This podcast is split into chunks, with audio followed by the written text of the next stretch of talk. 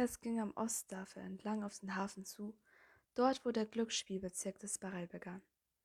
Das berüchtigste Wirrwarr aus schmalen Gassen und kleinen Kanälen wurde von zwei Hauptkanälen umschlossen, dem Ostdafe und dem Westdafe, von dem jeder einer bestimmten Klientel diente. Die Gebäude im Barrel unterschieden sich von allen anderen in Ketterdam. Sie waren größer, breiter und in jeder nur denkbaren, grellen Farbe angestrichen. Sie schrien lauthals nach der Aufmerksamkeit der Passanten. Die Schatztruhe, der goldene Knoten, Wettels Flussboot. Die besten Wetthallen befanden sich weiter nördlich, lang an der besten Adresse der Kappe, dem Teil des Kanals, der dem Hafen am nächsten war und somit günstig gelegen, um die Reisenden und Seeleute anzulocken, die in den Hafen kamen. Aber nicht der Krähenclub, grübelte Cass, während er die schwarze und blutrote Fassade betrachtete. Sie hatten viel aushalten müssen, um die reisenden und risikofreudigen Krämer für etwas Unterhaltung so weit in den Süden zu locken. Jetzt schlug es fast vier, und die Menge draußen vor dem Club war immer noch beträchtlich. Cass beobachtete, wie die Flut aus Menschen an den schwarzen Pfeilern des Port Ricos vorbeiströmte. Unter dem wachsamen Auge der oxidierten silbernen Krähe, die ihre Flügel über den Eingang spannte. Segne die Täubchen, dachte er, Segne all die freundlichen, freigebigen Leute, die bereit sind, ihre Börsen in die Truhen der Jacks zu leeren und das auch noch eine gute Zeit zu nennen. Er sah die Ausrufer draußen, die den potenziellen Kunden zuriefen, kostenlose Drinks anboten, heiße Kannen Kaffee und den besten Deal in ganz Ketterdam obendrauf. Er grüßte sie mit einem Nicken und lief weiter gen Norden. Nur eine weitere Spielhalle auf dem Stave war für ihn von Bedeutung. Der Smaragdpalast, Pekka Rollins ganzer Stolz. Das Gebäude war im grässlichen Grün gestrichen, herausgeputzt mit künstlichen Bäumen, die mit falschen goldenen und silbernen Münzen behangen waren. Der ganze Ort sollte ein Tribut darstellen an Rollins Kehlisch Erbe und seine Gang, den Dime Lions. Selbst die Mädchen, die an den Chetonschaltern arbeiteten, trugen glitzernde grüne Gewänder aus Seide, und ihre Haare waren in einem unnatürlichen dunklen Rot gefärbt, um das Aussehen der Mädchen von der wandernden Insel nachzuahmen. Als Cass am Smaragdpalast vorbeilief, sah er zu den falschen Goldmünzen auf und ließ die Wut über sich hinwegspülen. Er brauchte sie heute Nacht aus Erinnerung an das, was er verloren hatte, und das, was er zu gewinnen hoffte. Er brauchte sie, um sich auf sein verwegenes Unternehmen vorzubereiten. Stein um Stein, murmelte er. Es waren die einzigen Worte, die seine Wut im Zaum hielten und ihn davon abbrachten, durch die grässlich goldgrünen Türen des Smaragdpalasts zu spazieren, eine private Audienz bei Rollins zu verlangen und ihm dann die Kehle aufzuschlitzen. Stein um Stein. Es war das Versprechen, das ihn nachts schlafen ließ, das ihn Tag für Tag antrieb, das ihm Jordys Gespenst vom Leib hielt. Weil ein rascher Tod so gut wäre für Pekka Rollins. Cass beobachtete, wie die Kundschaft durch die Türen des Smaragdpalasts aus- und einging, und er erhaschte einen kurzen Blick auf seine eigenen Ruderer, Männer und Frauen, die er angeheuert hatte, um Pekkas Kundschaft gen Süden zu locken, mit der Aussicht auf bessere Geschäfte, größere Gewinne und schönere Mädchen. Wo kommst du denn her? Siehst ganz schön flüssig aus, fragte einer den anderen, deutlich lauter als nötig gewesen wäre. Ich komm vom Krähenclub, hab einen Hundertkruger eingestrichen, in nur zwei Stunden was du nicht sagst. Aber ja, komme gerade den Stave rauf, um ein Bier zu trinken und einen Freund zu treffen. Warum schließt du dich uns nicht an und wir gehen zusammen hin? Der Krähenclub? Wer hätte das gedacht? Komm schon, ich spendiere dir einen Drink. Ich spendiere jedem einen Drink. Und schon gingen sie zusammen weg, ließen die anderen Kunden zurück, die sich fragten, ob sie vielleicht doch ein paar Brücken weiter den Kanal hinuntergehen sollten, weil die Chancen dort vielleicht ein klein wenig besser standen. Cass Dienerin, die Gier, lockte sie in den Süden wie ein Rattenfänger mit seiner Flöte. Er tauschte die Lockvögel immer wieder aus, so dass Peckers Rufe und Rauschmeister die Gesichter nicht kannten, und so saugte er den Smaragdpalast Kunden um Kunden aus. Es war eine der unzähligen kleinen Möglichkeiten, die er sich ausgedacht hatte, um seine eigene Position auf Kosten Peckers zu stärken seine Schiffsladung voll Juda abzufangen, von den Gebühren für den Zugang zum fünften Hafen zu verlangen, seine Mieten zu unterbieten, damit seine Grundstücke leer standen, und so zog er langsam Faden um Faden aus dem Tuch, das Rollins Leben ausmachte. Trotz der Lügen, die er verbreitete und der Behauptungen, die er G's gegenüber gemacht hatte, war Cass kein Bastard. Er war nicht einmal aus Ketterdam. Er war neun gewesen und Jody dreizehn, als sie in die Stadt gekommen waren. Einen Scheck aus dem Verkauf des Bauernhofs ihres Vaters sicher in eine Innentasche von Jodys alten Mantel eingenäht. Cass konnte sich immer noch selbst sehen, wie er damals gewesen war, wie er über den Stave gelaufen war, die Augen geblendet und eine Hand fest in Jordys, damit sie von der Menge nicht auseinandergerissen wurden. Er hasste die beiden Jungen, die sie damals gewesen waren. Zwei dumme Täubchen, die nur darauf gewartet hatten, gerupft zu werden. Aber diese Jungs waren längst verschwunden, und nur Pekka Rollins war noch da, um bestraft zu werden. Eines Tages würde Rollins auf den Knien vor Cass rutschen und ihn um Hilfe anflehen. Wenn Cass einen Auftrag für Van Eck ausführen konnte, dann würde dieser Tag viel früher kommen, als er zu hoffen gewagt hatte. Stein um Stein werde ich dich vernichten. Doch wenn Cass auch nur die Hoffnung darauf haben wollte, ins Eistribunal zu gelangen, so brauchte er die richtige Mannschaft. Und die nächste Stunde würde ihn einen Schritt weiterbringen und zwei sehr wichtige Teile des Passes sichern. Er betrat einen Steg, der einen kleineren Kanal säumte. Die Reisenden und Krämer blieben lieber auf den hell erleuchteten Hauptverkehrsstraßen, so dass hier weit weniger Menschen unterwegs waren und er schneller vorankam. Bald sah er die Lichter und hörte die Musik vom Westave, und am Kanal drängten sich lauter Männer und Frauen aller Klassen und Länder, die ihr Ablenkung suchten. Musik drang aus den Salons, die ein Türenmann geöffnet hatte, und Männer und Frauen lagen auf Sofas in kaum mehr als Seidenfetzen und grellbunten Flitter. Akrobaten hingen an Seilen über den Kanal, die geschmeidigen Körper mit nichts als Glätte bedeckt, während Straßenmusiker Geige spielten und darauf hofften, ein oder zwei Münzen von den Vorbeilaufenden erhaschen zu können.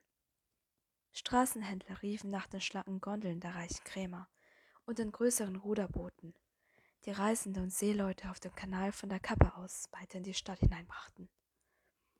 Eine Menge Reisende betraten die Freudenhäuser am Westhaven nie. Sie kamen nur her, um der Menge zuzusehen, die ein Schauspiel für sich darstellte. Viele zogen es vor, diesen Teil des Barell nur in Verkleidung aufzusuchen.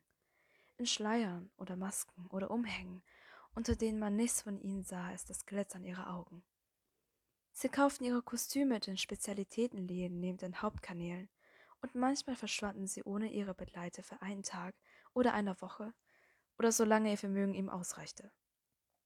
Sie kleideten sich als Mr. Crimson oder die verstollene Braut trugen die groteske, glotzäugige Maske des Wahnsinnigen. Alles Charaktere der Komödie Brute. Und dann waren da noch die Schakale, eine Gruppe rauflustiger Männer und Jungen, die durch den Barell tobten mit den rot lackierten Masken der Sullivar-Saga. Cass erinnerte sich daran, wie Inish zum ersten Mal eine solche Schakalmaske in einem Schaufenster gesehen hatte. Es war ihr nicht gelungen, ihre Geringschätzung für sich zu behalten. Echte Suli-Wahrsager sind selten. Es sind heilige Männer und Frauen. Diese Masken, die man hier wie Gastgeschenke hergibt, sind heilige Symbole. Ich habe Suli-Sager können im Wohnwagen und auf Unterhaltungsschiffen anbieten sehen, Inetsch. Sie haben nicht besonders heilig gewirkt. Das sind Heuchler. Machen sich zum Postenreißer für dich und deinesgleichen. Meinesgleichen? Cass hatte darüber gelacht. Angewidert hatte sie abgewinkt. Chefrati, sagte sie. Nichtswisser. Sie lachen hinter diesen Masken über dich. Nicht über mich, Ines. Ich würde niemals eine Münze dafür hergeben, mir meine Zukunft sagen zu lassen. Weder von einem Hochstapler noch von einem heiligen Mann. Das Schicksal hat für uns alle einen Plan, Cass. War es das Schicksal, das dich deiner Familie genommen und dich in dein Freudenhaus in Ketterdam verschlagen hat? Oder war es nur verdammt übles Pech? Das weiß ich noch nicht, hatte sie mit kalter Miene geantwortet. In solchen Momenten dachte er, dass sie ihn vielleicht hasste. Cass bahnte sich einen Weg durch die Menge, ein Schatten in einem Wirbel aus Farben. Jedes der großen Freudenhäuser hatte eine Spezialität, die einen augenfälliger als die anderen. Er lief an der Schwertlilie vorbei, an der wilden Katze, an Männer mit Bart, die böse aus den Fenstern der Schmiede herabblickten, an der Obscura, der Weidenrute, den großäugigen Blondinen im Haus des Schnees und natürlich an der Menagerie, auch als das Haus der Exoten bekannt, in dem man indischen falsche Sudi-Seinen gezwungen hatte. Er erblickte Tante Helene mit ihren Pfauenfedern und dem berühmten diamantbesetzten Halsband, die in ihrem vergoldeten Salon Hof hielt. Sie führte die Menagerie, besorgte die Mädchen, sorgte dafür, dass sie sich benahmen. Als sie Kesse blickte, verzogen sich ihre Lippen zu einer dünnen, säulichen Linie, und sie hob ihr Glas, eine Geste, die mehr wie eine Drohung denn wie ein Gruß wirkte. Er beachtete sie nicht und lief weiter. Das Haus der Weißen Rose war eines der luxuriöseren Etablissements am Westhafen. Es verfügte über ein eigenes Dock, und seine strahlend weiße Fassade sah weniger aus wie ein Freudenhaus als wie das Herdenhaus eines Krämers. Die Blumenkästen vor seinen Fenstern quollen über vor weißen Kletterrosen, und der Duft hing süß und schwer über dem Kanal. Die Luft im Salon war sogar noch klebriger vom Parfum. Riesige alabasterne Vasen flossen förmlich über vor weißen Rosen, und Männer und Frauen, manche maskiert, andere verschleiert, manche sogar mit unbedeckten Gesichtern, warteten auf elfenbeinfarbenen Sofas, nippten an fast farblosen Wein und knabberten kleine Vanilleküchlein, die im Mandelikör getränkt worden waren. Der Junge am Empfang trug einen cremefarbenen Samtanzug, in dessen Knopfloch eine weiße Rose steckte. Er hatte weißes Haar und farblose Augen. Abgesehen von den Augen wirkte er wie ein Albino, aber Cass wusste zufällig, dass er extra passend zum Dekor des Hauses gestaltet worden war, von einer gewissen Grieche, die auf der Gehaltsliste stand. Mr. Brecker, sagte der Junge, Nina ist bei einem Klienten. Cass nickte und huschte hinter einem eingetopften Rosenbaum den Flur entlang, wobei er dem Drang widerstehen musste, seine Nase im Hemdkragen zu vergraben. Onkel Felix, der Kuppler, der die weiße Rose führte, pflegte zu sagen, dass die Mädchen seines Hauses so süß waren wie seine Blumen. Aber die Klienten waren die Gelackmeierten. Denn diese besondere Züchtung der weißen Rose, die einzige, die robust genug war, um das nasse Wetter in Ketterdan zu überleben, hatte keinerlei eigenen Geruch. Die Blumen wurden alle von Hand parfümiert. Cass fuhr mit den Fingern über die Verkleidung hinter dem Baum und drückte mit dem Daumen in eine Kerbe der Wand. Sie glitt beiseite, und er erklomm eine Wendeltreppe, die nur vom Personal genutzt wurde. Ninas Zimmer befand sich im dritten Stock. Die Tür zu dem Schlafzimmer daneben stand offen, und der Raum war nicht besetzt. Also huschte Cass hinein, schob ein Stillleben beiseite und drückte sein Gesicht gegen die Wand. Diese Gucklöcher gab es in jedem Freudenhaus sorgten dafür, dass die Angestellten sicher waren und ehrlich blieben, und sie boten jedem einen Kick, der anderen gern dabei zusah, wie sie ihre Lust befriedigten. Cass hatte genug Slumbewohner dabei gesehen, wie sie sich in dunklen Ecken und Gassen ihre Befriedigung holten. Deshalb hatte es für ihn den Reiz verloren. Außerdem wusste er, dass jeder, der durch dieses besondere Guckloch spielte und dabei auf etwas Erregung hoffte, bitter enttäuscht werden würde.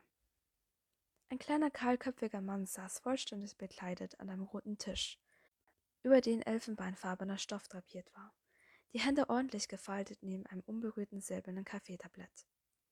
Nina Sinnig stand hinter ihm, in eine rotseidene Käfter gehüllt, die ihre Stellung als Grieche Herze anzeigte.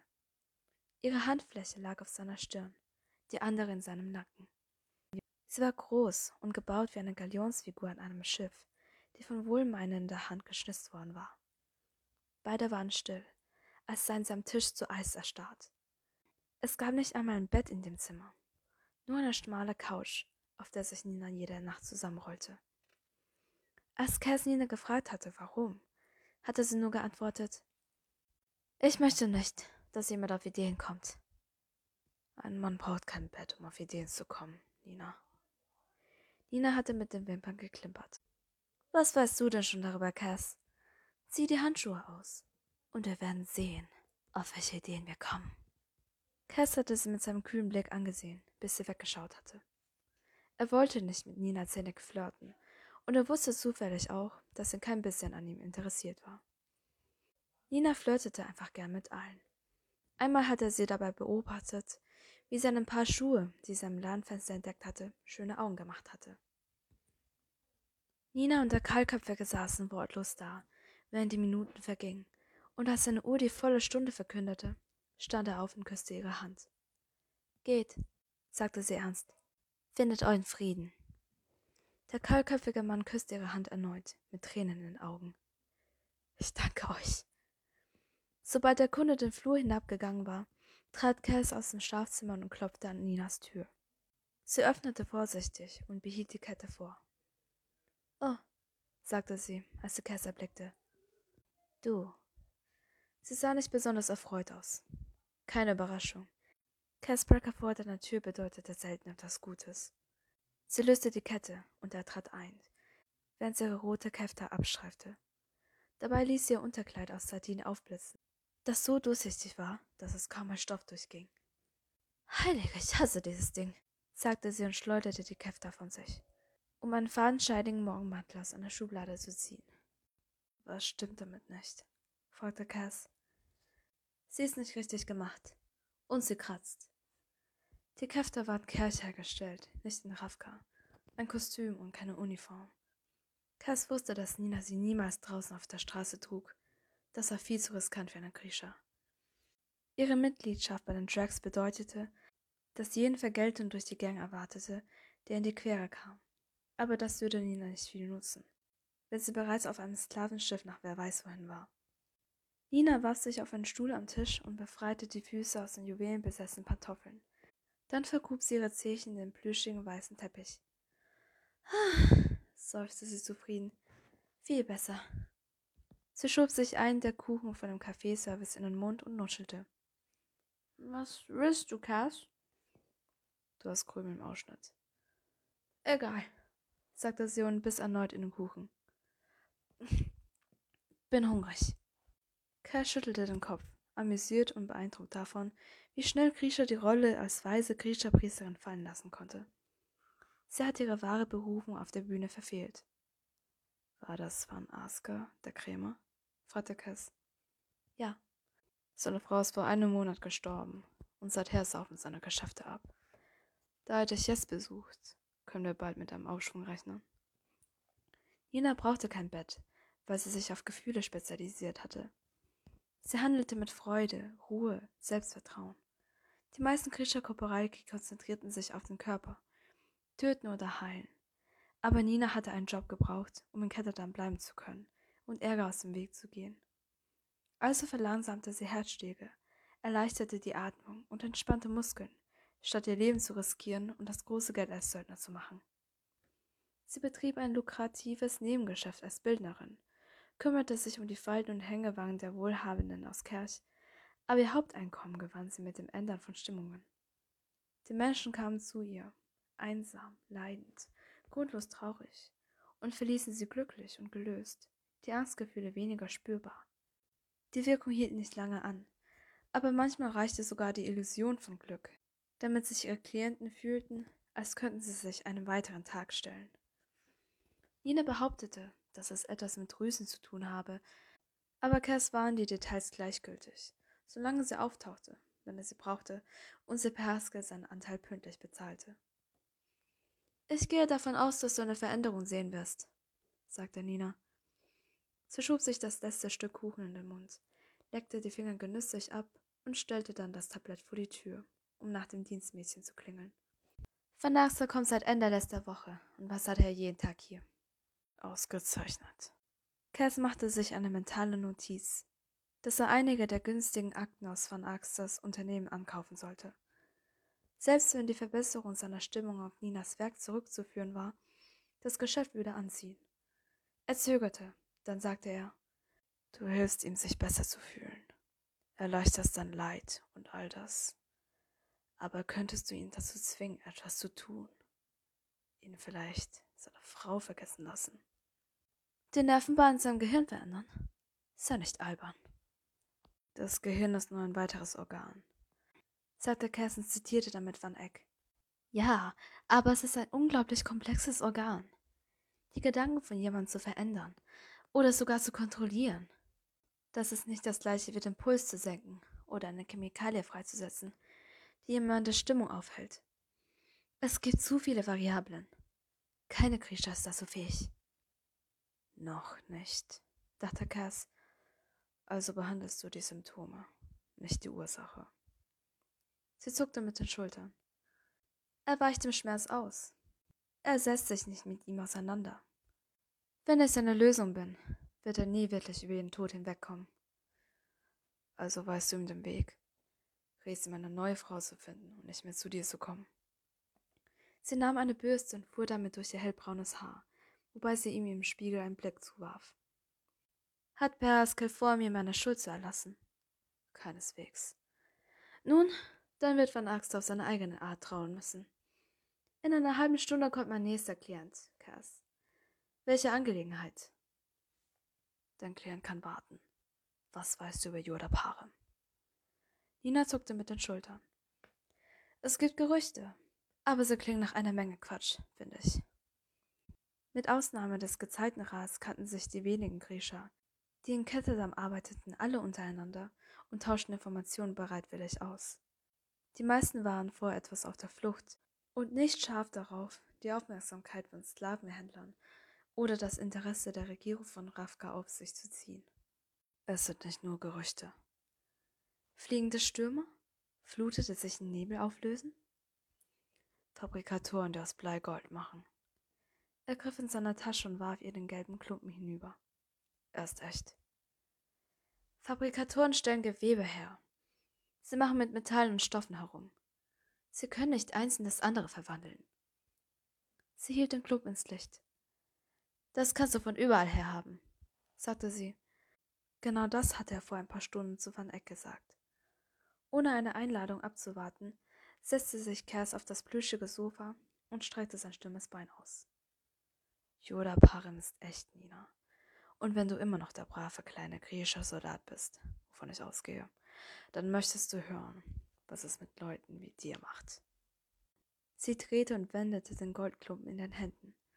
Dann wickelte sie den Morgenrock enger um sich und machte es sich am anderen Ende des Sofas gemütlich. Erneut bewunderte Cass die Verwandlung. In diesen Räumen spielte sie die Rolle, die ihre Klienten sehen wollten. Die mächtige Grisha, gelassen ihrem Wissen. Aber wie sie jetzt da saß, mit gerunzelter Stirn und die Füße unter den Morgenrock gezogen, sah sie aus wie die, die sie in Wirklichkeit war. Ein Mädchen von 17 Jahren, aufgewachsen behütet den Luxus des kleinen Palasts, weit weg von zu Hause, das sich gerade so Tag um Tag durchbrachte. Erzähl es mir. Cass redete. Er behielt die Einzelheiten von Van Ecks Angebot für sich, aber erzählte ihr von Boyu Bayur, dem Yoda Parem, den süchtig machenden Eigenschaften der Droge und betonte dabei besonders den Diebstahl der Militärpapiere aus Ravka. Wenn das alles stimmt, dann muss Boyo Bayo eliminiert werden. Das ist nicht der Auftrag, Nina. Hier geht es nicht ums Geld, Cass. Es ging immer ums Geld. Aber Cass wusste, dass in diesem Fall ein anderes Druckmittel vonnöten war. Nina liebte ihr Land und sie liebte ihre Leute. Sie glaubte immer noch an eine Zukunft von Ravka und an die Zweite Armee, jene griechische Militärelite, die im Bürgerkrieg fast zerschlagen worden war. Ninas Freundin Ravka glaubten, dass sie tot war, ein Opfer der Hexenjägers Fjelda, und im Moment wollte sie, dass das so blieb. Aber Cass wusste auch, dass sie darauf hoffte, eines Tages zurückkehren zu können. Nina, wir werden Boyo Bayo retten, und dafür brauche ich einen Kopareiki. Ich möchte dich in meiner Mannschaft haben. Wo auch immer er sich versteckt hält. Sobald du ihn gefunden hast, wäre es unerhört unverantwortlich, ihn am Leben zu lassen. Meine Antwort lautet Nein. Er versteckt sich nicht. Die vier dann haben ihn zum Eistribunal gebracht. Nina hielt kurz inne. Dann ist er so gut wie tot. Der Kaufmannsrat denkt das nicht. Sie würden sich nicht solche Mühe machen oder eine derartige Belohnung aussetzen, wenn sie denken würden, dass er neutralisiert wurde. Vanek war besorgt. Das konnte ich deutlich sehen. Der Krämer, mit dem du gesprochen hast? Ja, er behauptet, ihre Information sei wahr. Wenn sie das nicht ist, nun, dann halte ich den Kopf dafür hin. Aber wenn Boyul Bayu am Leben ist, dann wird jemand versuchen, ihn aus dem Eistribunal zu befreien. Warum sollten das nicht wir sein? Das Eistribunal, wiederholte Nina. Und Kais wusste, dass sie die Puzzleteile zusammenfügte. Du brauchst nicht einfach nur einen Korporalkey, oder? Nein. Ich brauche jemanden, der das Tribunal in- und auswendig kennt. Sie sprang auf und begann, im Zimmer auf und ab zu laufen, die Hände auf den Hüften und mit flatterndem Morgenrock. Du bist ein Drecksack, weißt du das? Wie oft bin ich zu dir gekommen, habe dich angefleht, Matthias zu helfen? Und jetzt, da du etwas willst. Perhas geführt keine Wohltätigkeitsorganisation. Schieb das nicht dem alten Mann in die Schuhe, fuhr sie ihn an. Wenn du mir hättest helfen wollen, dann hättest du das tun können. Das weißt du. Warum sollte ich? Sie fuhr zu ihm herum. Weil, weil. Wann habe ich jemals etwas für nichts gemacht, Nina? Sie öffnete den Mund, schloss ihn wieder. Weißt du, wie viele Gefallen ich dafür hätte einfordern müssen? Wie viele Bestechungen ich hätte bezahlen müssen, um Matthias Helver aus dem Gefängnis zu bekommen? Der Preis war zu hoch. Und jetzt? stoß sie hervor, die Augen immer noch wütend funkelnd. Jetzt ist Helvers Freiheit etwas wert. Es erhob die Hand, um sie zum Schweigen zu bringen. Ist mir etwas wert. Nina legte die Finger an die Schläfen. Selbst wenn du bis zu ihm vordringen könntest, würde Matthias sich nie darauf einlassen, dir zu helfen. Das ist nur eine Frage des Druckmittels, Nina. Du kennst ihn nicht. Tue ich das nicht? Er ist genauso ein Mensch wie jeder andere, getrieben von Gier und Stolz und Schmerz. Das solltest du sehr genau wissen. Helvers Antrieb ist die Ehre und nur die Ehre. Da helfen weder Bestechungen noch Einschüchterungsversuche. Das mag einmal gestimmt haben, Nina. Aber es war ein langes Jahr.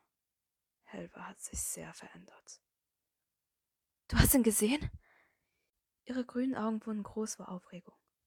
So, dachte Cass, Jabarel hat ihr die Hoffnung nur nicht ausgetrieben. Das habe ich. Nina holte tief und zittrig Luft. Er möchte Rache, Cass. Die will er. Und doch ist sie nicht, was er braucht, antwortete Cass. Und bei Druckmitteln geht es darum, den Unterschied zu erkennen.